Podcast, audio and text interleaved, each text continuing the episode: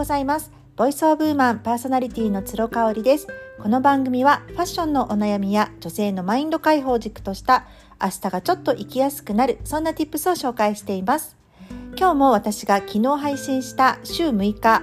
えー、配信をしておりますメールマガジンつろごろくの内容をさらに掘り下げていきたいと思っています。昨日は私の義理の兄であるチャーリーについてねチャールズっていうんですけどもついて話しました。私があの尊敬している人の一人になります。私がね尊敬する人の基準っていうのがありまして基本的に優しい人ですね。愛情深い人ですね。私自身が10年間ミッションスクールに通いまして聖書を読んだりキリスト教の教えに触れたりなんかしていてねやっぱりその愛を持って人と接するっていうことが自分も癒すし人も癒すっていうことをまあ知ってるというかねずっとそれを学んできているっていうところなんですよね。チャーリーと会ったのは沖縄でだったと思うんですよね。もともとね姉と義理の兄のチャーリーは東京で知り合ってるんですけれども彼がね沖縄で仕事をするようになりでうちの姉も沖縄にねすごく足しげく通っていた時があったんですね。もう仕事がピークに忙しくってあのそれこそ前のね旦那さんとの間にできた私の姪っ子との時間がなかなか取れないので東京にいるとねどうしても仕事をしてしまうっていうところで沖縄にね結構ね行ってたんですよね。でその時にあの再会したって偶然再会したっていうことで私もその後あの紹介をされましたね。で本当にね優しい人で何て言うのかなあの差別をしないっていうとこがありますね。あの損得を考えないっていうねあの前朝ライブでもその話で盛り上がりましたけれども皆さんとやっぱり損得感情をする人っていうのは信頼が置けないですよね。そういう意味では信頼云々の問題よりかも本当にね素で損得感情ができない人がチャーリーなんじゃないかなっていうふうに思いますね。でまああの彼はね5人兄弟の末っ子なんですね。なので、まあ、末っ子気質がありまして私の妹もね、まあ、末っ子気質なので喧嘩することとかもなんかあるらしいんですよ結構ねあの仲がいいのでねでもね私は一度も喧嘩をしたことがないですね。むしろなんかあの遠慮しないでっていうことをいつも言われますね。あの don't hesitate ヘジテートするなっていうね。遠慮しないでっていうのをすごく言われました。もう家族なんだから困ってることがあるんだったら言ってよって。まあ、その代わり僕もね困ってることがあったらどんどん助けてねっていうような意味なんですけどもね。だからまああの私の姉がキャリアキャリアメイクをするフェーズに入っている時はチャーリーがずっとうちにいましたのでねあの家事炊事全部子育て全部やっていた時期がありまして私もその時期にあのちょうど実家にいてねもうね結婚してたかな。結婚して今の主人と、あの、もうすぐ近くに住んでいたので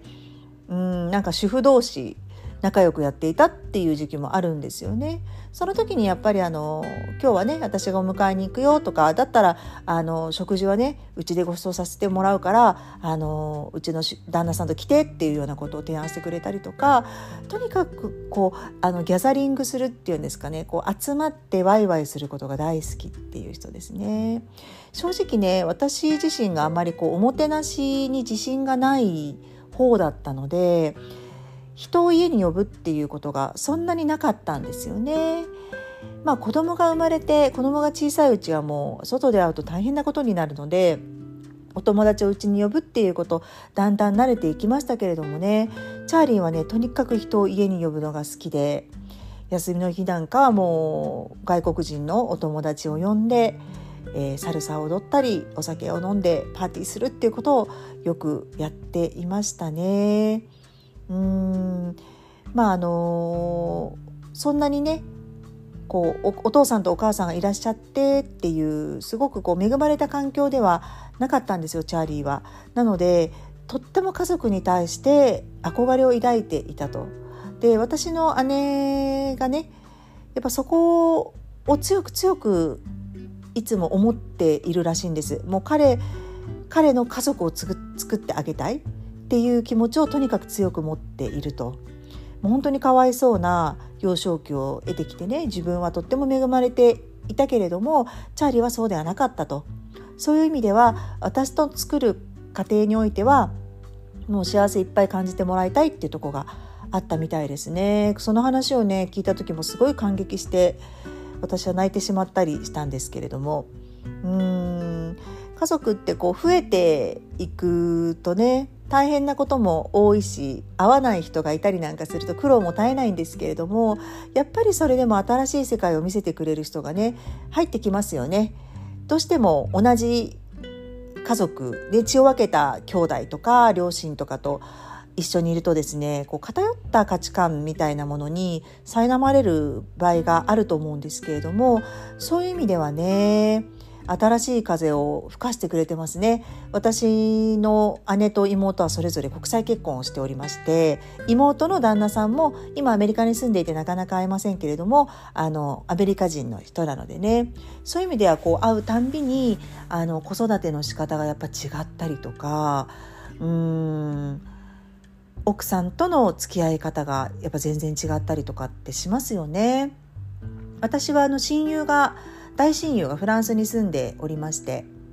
親友もねあのパートナーがフランス人なのでねだいぶねやっぱり子育てもそういうパートナーシップもフランスで経験をしているので日本と違うねっていう話をしますね。聞いてるとすごく面白いなって思います。やっぱりねうん親友はそのデバイス系ですかねやっぱ日本人の子供は iPad とか携帯を見すぎていると電子機器に慣れすぎているということをよく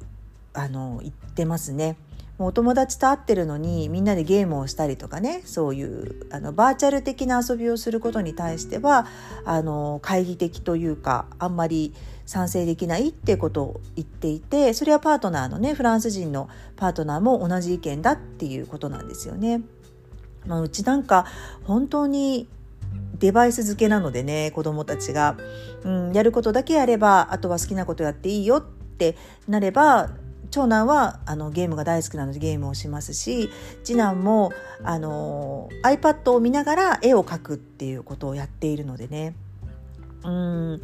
なんかやっぱりその辺りは価値観が違うのかなっていうのを感じますね。まあ、子育てに関してもパートナーシップに関しても絶対これがいいっていうあの正解はないと思うんですけれども本人がね幸せであればいいかなっていうふうに思っています。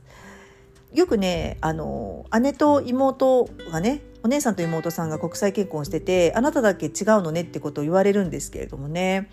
うんまあ、私自身もあのもちろん海外での生活も経験していますしあの語学を勉強していた時期もあるので、えー、外国人の、ね、彼がいたこともあるんですけれどもなんだろうな私はやっぱりあの昔話とかで笑いたいタイプなんですよね。なんかこうひょうきん族かドリフかどっち見てたってそういう質問って同じ世代の男の人ともシェアできるじゃないですか。でも、まあ、漫画とかって私全然あの男の人が読んでる漫画とかってわからないのでテレビのネタだったりとか芸能のネタだったりとか時事ネタだったりとかそういうものをこうシェアして笑いたいっていうねだからちょっと変わった考え方というか趣向があるんですよ。それができないじゃないかと。あのね外国の方同士だと外国の方と一緒になるとっていうのがねあったりしますよね。ちょっと変わってるのかなというふうに思うんですけれどもまあ私は本当にご縁がねそういう意味ではなかったので日本の方とっていう感じになってますね。なんかいろいろ話が飛びましたけれどもはい今日はここまでになります。最後まで聞いていただいてありがとうございました。それではまた明日。